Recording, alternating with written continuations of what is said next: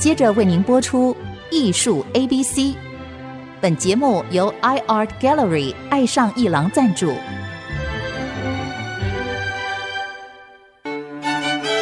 Appreciation, buying and collection。艺术 A B C，艺术入门的三部曲，艺术收藏的必修课，让您成为品味出众的艺术鉴赏达人。您的家成为风格独具的私人美术馆，实时与艺术之美对话。艺术 A B C，陆杰明主持。这里是爱思之音主客广播 FM 九七点五，你所收听的节目是艺术 ABC，我是陆杰明。那么上一集单元我们聊到的 One Art Taipei 第六届已经要在今天开展了，所以呢，我们还是持续邀请这次博览会的负责人啊，也就是德宏艺术的这个负责人陈世斌先生，斌哥，欢迎你来到节目。陆老师好啊，各位观众大家好。还有另外一位呢，就是这一次瓶盖工厂展出的 Voices 一个新的概念的展出的策展人王坤生老师，坤生。是老师好，还有各位听众朋友大家好，斌哥，这个嗯，今天就要开展了，忙了这么久，是终于要开展了，什么心情啊？既紧张又兴奋，但是这一次跟以往不太一样，好像不是在中午开 party，嗯，party 延到晚上开。是是是这样子吧？我们呢，从 JR 东日本大饭店哈，饭店型艺术博览会是从二十六号的开展到二十八号结束，然后呢，Voices 瓶盖工厂呢是从二十六号开展到二十九号结束。这当中呢，我们呢二十六号在 Voices 这边呢，瓶盖工厂晚间呢有一场开幕的活动，呃，邀请呢各位有兴趣的观众朋友们呢一起来共欢乐。太好了，我是一定有酒吧？有，这是必须的。有吃的有喝的，这个很重要。嗯、好，太好了。那么这个下午就要开展了，所以这次跟以往不同的就是。Party 不再是这个一点嘛，哦，是，那么会到傍晚。那你们的安排就是饭店博览会展到七点，是吧？对，然后结束那边几点？到晚上九点。对，但是那边的 Party 几点开始？那天呢，我们是从七点。也是七点，哦，对，七点陆陆续续，但是呢，正确时间七点半，我们正式开幕的活动。啊，我猜也是，因为要考虑在 JR 东日本大饭店的这些展商，对吧？结束之后，大家一起过去。对，所以呢，我们都有接驳车。太好了，好，那么今天就要开展了，是第六届 One Art Taipei 艺术台北的饭店型博览会。上一个单元我们说过啊，你从一百多家筛选出来七十三家，所以在东日本大饭店会有七十三间房间展出他们的作品。对，那我们看过的人都知道，你就是一间一间的。像我的习惯就是一间一间，不要错过任何一间，这样子走一圈啊。那您经营画廊已经快四十年了，三十。三十，你确定是三十？要是把你爸算进去的话，哦，是我从我开始哦，从你开始。对对哦，但是你爸爸开的是绘画教室，哦、是，那时候尤伯连纳呀，不是，那是我们早期哈，就是有一个空间哈，租店面租给人的。哦，是这样子。好，为什么要提这个呢？因为斌哥自己自创这个德宏画廊已经三十个年头，但是他现在正在盖一个新的空间，是。我上次去参观了，好大的空间呐、也是理想。现在进度如何？即将完工，就是室内装潢也进场，所以我们也赶在三月。台南新艺奖的时候，哎能够跟大家见面，太好了。台南艺术博览会的时候是。那么稍微介绍一下德宏画廊，就是说他自己有那个框厂，就是做画的框子，是啊，一条线就是全部，嗯，对吧？是从框条一直做。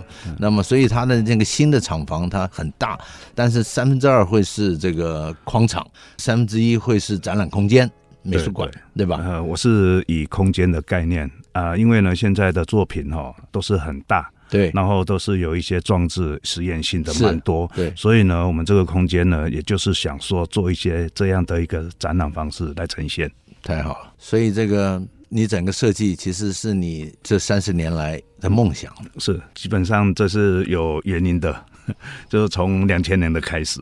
我们留着你那个展览开幕的时候，嗯、我们再来节目上聊一下。好好，OK，好。那么你经营画廊三十年，假如我们的听众是第一次来看这个饭店型的博览会，你教一下如何看博览会。嗯嗯因为这个博览会很可能成为他第一次收藏艺术品的机会。对，基本上呢，也是用一种平常心态哈，在空间当中走动，没有压力。对对啊，因为艺术品的喜好跟培养哈，基本上是从心呐，然后呢，在空间当中呢，在做这一种。逛画廊的概念，或者是在逛空间的概念，以及在饭店当中呢，也可以让你发现说，每一件作品要适合在放在哪一个空间或者墙面上，这个呢也是可以带动一些哈所谓的一种样本式的，哎，让观众们呢可以用这种方式适当的去逛，然后来配置家里的布置。收藏呢，基本上我觉得说呢，一定要喜欢。一定要喜欢、呃、对，然后呢，投资这个呢是耳后本身的那一种附加价值，是眼光的概念。那买的时候是不是要想到买这张可不可以赚钱呢？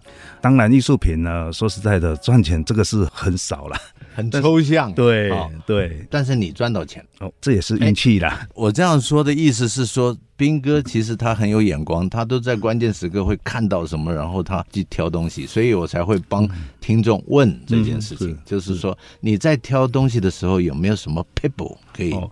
应该是说呢，我不会去看名字，也不会看艺术家，也不会看他的记录，也都不会用心去看。哦，那你还是看这个作品的本身的、这个。对对对。哦对，应该是说呢，在收藏的部分呢是非常宽心的方式，然后用心灵去看画，这个呢比较容易触动你对作品的喜好，以及呢你的自然的判断性会呈现出来。作品当中最好是以没有材质上约束来做一个思考，用这种方式呢，你可能会选的作品有可能会选到不错的。太好了，收藏就是买自己喜欢的作品，投资就是买别人喜欢的作品。嗯。运气最好的就是买自己喜欢的作品，后来变成别人喜欢的作品，这个是草间弥生的运气 的。好的，好的，谢谢斌哥。那么昆生老师学术的这个跑到德国这么多年啊，他看的是国际的艺术品。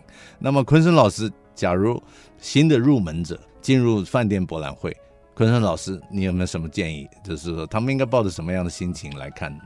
如何借着这个不断的看来提升自己对美的判断，对艺术的了解？陆老师的问题其实很好，很多人这样问，要怎么开始收藏，然后到底怎么去选作品？那通常都是朋友来问我，大家先问他们你自己感觉是什么？那确实有人问说，那买了这个作品以后会不会增值？那当然很难回答，但是我觉得那个丰富性是在心里面，你最后赚到是心里面的层次的部分，你赚的这么的多很抽象，但是它给你更多的丰富的生活内容。也就是说，你买到对的艺术家，其实你已经赚了。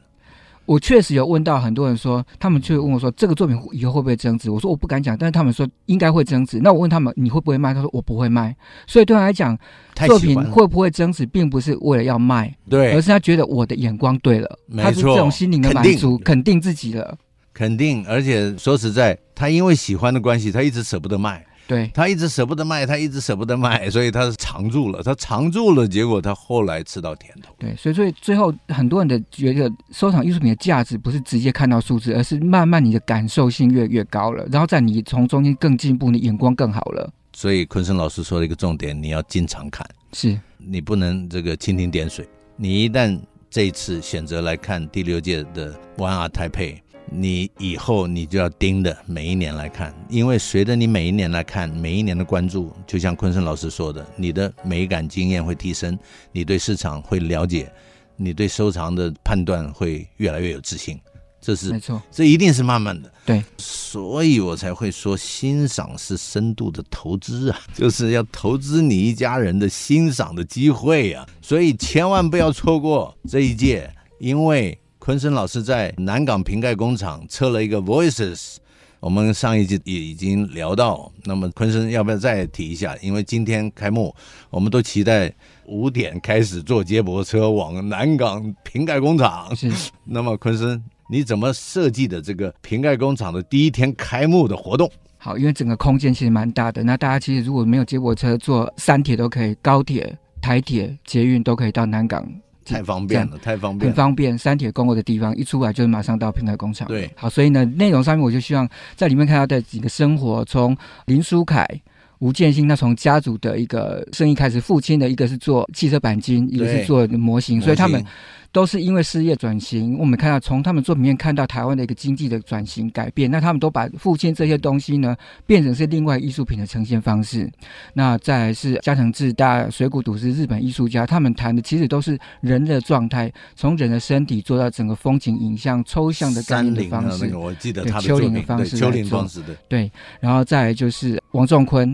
他透过我们看不见的东西，把它转成是可以听见的声音，跟看得见影像，跟光影，所以是从看见到看不见，怎么去呈现我们整个世界的状态？哎，那你要跟作品互动吗？走过去的时候会 sense，所以灯就会亮，哦、声音就会响起来。哦、那吴建新的作品也是一样。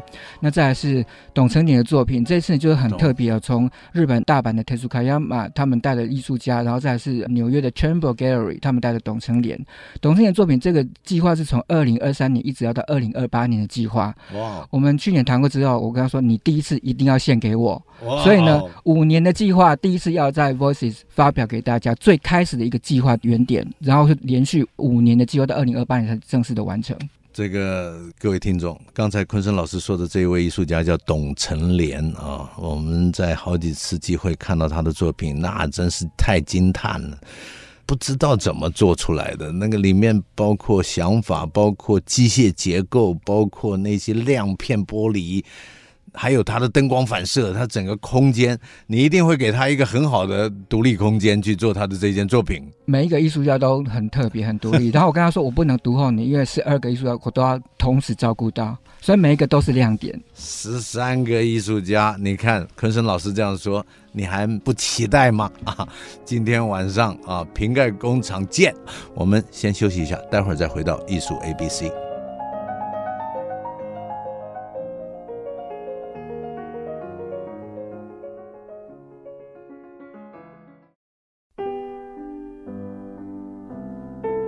欢迎回到艺术 ABC 节目，我是陆杰明。那么今天呢，为各位请到的来宾谈的就是将要在今天在 JR 东日本大饭店举办的艺术台北饭店型博览会的第六届，还有 Voices，也就是在南港的瓶盖工厂的这个展览。那么这个节目呢，我会把相关的照片放到我的脸书上。我每一次参加完活动，我都会收集一些照片，然后放在我的脸书上。所以我的脸书是公开的，陆杰明的脸书，对艺术有兴趣的朋友不要错过。那么这个节目呢，原来就是在桃竹苗。FM 九七点五啊，IC 之音。其实我经常在艺术圈里碰到一些喜爱艺术的朋友，或者一些新的朋友，他们说：“哎呀，我一听你声音就知道你是陆杰明老师啊，艺术 ABC。”哎，我每次听到了以后，我都觉得这个节目哎可以再做下去，要不然这个听众太少，就觉得没劲了啊。但是 IC 之音呢，它有很多 Podcast 的连接啊，比如说。这个节目现在已经有 IC 之音自己的官网，所以有一些照片他们也会放到官网。那么另外有 Apple Podcast，有 Spotify Podcast，有这个 KKBox Podcast，还有 Google Podcast，所以你都可以在这些 Podcast 上面听到我们的节目。那么今天呢，这个活动就要在今天展开，一直展到二十八号，然后瓶盖工厂是展到二十九号。好了，那么现在我们请昆生老师来讲一下，他对于这个瓶盖工厂第一次台湾第一次这个活动，他的这个整个开幕一系列，还有每一天的傍晚的 party 的安排，昆生老师。是，其实感觉很兴奋哦。就是今天开幕之后呢，在五点之后就开始再从 JR 东日本饭店会有专车接送过来。那在五点半的时候，我就有第一场的贵宾的导览，现场呢有其他就是专业的导览，就现场就开始了。现场有专业的导览，对，每天都有。对，我自己还有专家，还有现场人员都有可以。那我们应该去赶昆生的第一场。要了解一下。那么，所以你的导览，那第一天的晚上几点你导览？五点半。哦，那等于是还没有开幕之前你就导览。对，然后再来是开幕七点半正式开幕之后呢，我们就会有另外一场到来。了解。然后每一天都有吗？每天我都会负责一场贵宾到来，所以啊。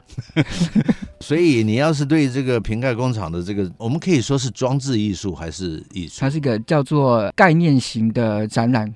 所以它的形式各式各样都有，有装置，有精神，有声音，有什么各种。对，所以来了可以大开你的眼界，对于艺术的这个创新的高度，你可以有不同的感受啊，可以提升你对艺术的理解。那开幕呢，当然就是最特别的。从七点半开始呢，我们今年就是很好的朋友赞助一支法国的大香槟香槟王呢，会来做我们开幕。是。那再有更好的朋友，专业的弦乐四重奏呢，在整个晚会里面会演奏。我们这次古典乐，让我们整个展会提升出来。在，但是呢，我们还是要有台湾的传统，所以把大卡车的开幕的舞台变形金刚带到现场来了。听到没有？我不知道各位有没有看过那个场面。你要到中南部，可能机会比较多。他做电子花车还是电子舞台，但是它是变形金刚，它是会一个大卡车，它会展开成为一个舞台。这次是这个，对，这个就整个带到带到我们现场来。然后当然呢，有香槟。包括红酒、白酒、cheese，另外还有三台的各式口味的面包车，也有装置艺术都在现场给大家看。所以不只能够看艺术品，可以喝到好的酒，吃到好吃的东西，可以好好的玩。这会成为艺术圈的一个新的一个里程碑，一件大事的开始。嗯，你们有没有担心会挤爆现场啊？应该是会有，我们我们希望能够挤爆。对，对，应该是会有。我觉得很多的这个年轻人啊，你看他们去参加那个歌手的演唱会就很嗨啊。其实艺术圈也应该也应该有这种气氛，所以年轻人里面对艺术有兴趣的，我希望你从这次开始接触艺术。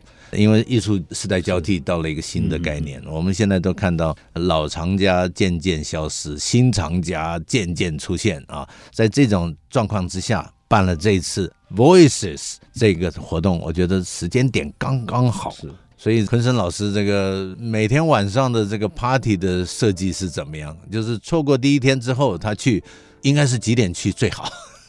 大概在傍晚黄昏时候开始，可以睡成白天的感觉到晚上的感觉。作品同一件作品可以看两次到三次，因为感觉完全不一样。室内有，户外也有。好，接下来帮这个听众问了，就是昆生老师对这些作品是太熟悉了。那么你建议听众朋友第一次参观这个瓶盖工厂的这个活动的时候，他面对每一件作品，他应该他的理解步骤是什么？你要不要建议一下？是我们考虑到不同的观众的一个经验对不一样，所以有些可能比较熟悉的，他就直接走进去看了。没错，有的可能第一次来不知道呢，所以我们呃另外有制作了简单的大会的手册。我们除了平面图之外呢，五栋的建筑空间里面有哪位艺术家作品都在里面，有艺术家的简介。另外，如果更详细的，我们有邀请艺术家制作自己的 QR code，所以你只要扫进去，更详细的内容全部都有在里面。扫 QR code，好的。对，然后现场呢也有艺术家会在现场，专业的人也在现场，所以呢，如果你不清楚，也可以在现场都有人可以帮你介绍。十三位艺术家会在现场吗？对，哇哦，不容易啊，有一些都在国外啊。呃，统称也特别。从美国赶回来，太好了，太好了！所以各位听众，你不但看到他的作品，你还会碰到艺术家，你真的可以不要害怕，脸皮厚一点，胆子大一点啊！你可以问他，你到底想说什么？我这个艺术家呢，你可以呃，就现在也有人翻译，所以都还是可以问的。对对对，所以你可以问，因为这是一堂很好的课，你对艺术的创作的了解、材料的了解、机械方面他怎么弄的。但是最重要的就是昆生老师说的，他传达出来的精神状态跟他的艺术思维表述，他的 voice 到底想说什么，这个是很重要的。是你假如真正的去了解，那你以后累积了你对艺术的认识，你再去国际上参加美术馆的展览、参加博览会，你看到了，你就不是这么陌生了，而且你会有自己的判断力跟理解。嗯所以从这次开始，好好的认识这些艺术家跟作品。对，所以，我们展会里面其实没有特定说你要从哪个空间开始看起，也没有特别建议让你怎么看，随便随便走看，因为整个园区全部是我们展览空间，包括室内跟户外全部都是。太好了，好，但是也别忘了，JR 东日本大饭店七十三间房间。这个画廊带来了他的当家花旦。为什么说当家花旦呢？就像刚才斌哥说的，就是每一间画廊，他从一百多家脱颖而出，对吧？没有被 淘汰掉，那他一定是卯足了劲，把他经济代理的最好的艺术家拿出来。对，比如说斌哥，你自己有一个房间，对啊，德宏画廊。那你这次怎么设计你自己 JR 的展览？还是交给你儿子？对，哎，我就猜到了，是因为今年是两个大展场，所以呢也没有足够时间想那么多了，只有把这个，对啊，把现在目前哈比较大的这个活动啊，把它做好。太好了，我知道你当时用心良苦的把儿子送到日本，拜托一个画廊老板照顾他，对吧？对，然后他在那里待了好几年哦，呃，两年多，两年多，呃，训练完了，现在回来自己策了个展。兵哥的孩子，你看他一路调教，在画廊里长大的第二代。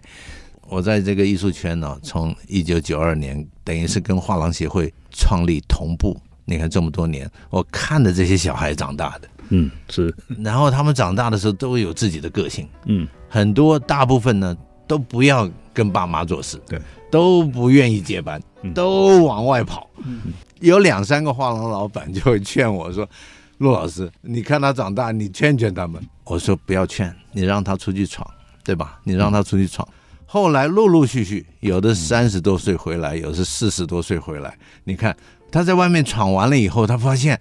因为他从小在这个环境里长大，所以他对艺术他有一定的理解。哎，他在外面他发现很多人都不理解，嗯，而且他他爸爸买的仓库里面那个南瓜，他卖掉是他三年的薪水的总和。哎，他小脑筋一动，他回来了。嗯嗯，你说这个有没有意思？真的很有意思。好，不多说了，以后呢，我会邀请。很多资深的画廊老板来聊一下，或者是画廊协会来聊一下，让大家了解台湾的画廊产业的生态跟发展。今天就说到这里，我们要去看博览会了。这个去瓶盖工厂，晚上瓶盖工厂 party 见。谢谢斌哥来到节目，谢谢，祝福展览成功。谢谢坤生老师，谢老师，第一个做到，这一下子他又更忙了。是是，艺术 A B C，我们下周见，拜拜，谢谢，拜拜。